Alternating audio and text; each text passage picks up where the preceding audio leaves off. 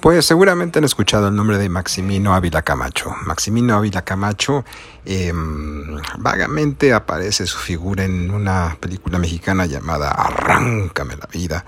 Em, él era el hermano del entonces presidente Manuel Ávila Camacho. tenía fama de ser mujeriego, de ser un tipo deleznable, una persona verdaderamente corrupta y a la con la que jamás te querrías encontrar en la calle. Tuvo desavenencias con Juan Orol por Rosa Carmina, hazme el favor. Bueno, como si no hubiera suficientes. Pero Juan Orol sí se le puso al brinco al buen hombre. Pero, de acuerdo a, y esta es la primera vez que voy a revelar mis fuentes, a los archivos de J. Edgar Hoover que estaba revisando, hay un actor norteamericano que vivió un tórrido romance, ni más ni menos que con el, el señor Maximino Ávila Camacho. Me refiero ni más ni menos que a Tyrone Power, el Junior, porque su papá fue él que hacía películas mudas y murió los brazos de él, y bueno, esa es otra historia.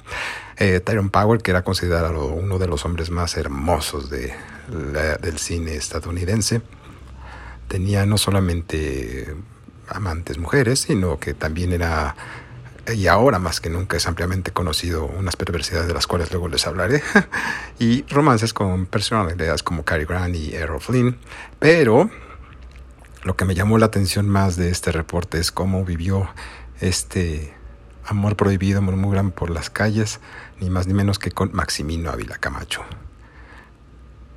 Y después de procesarlo dices, Ew. en fin. El protagonista de Testigo de Cargo murió muy joven.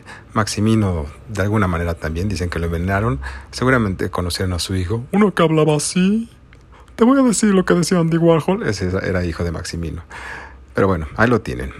Maximino Ávila Camacho, el hermano del presidente Ávila Camacho. Era bi, o al menos tenía power en las manos. Adiós.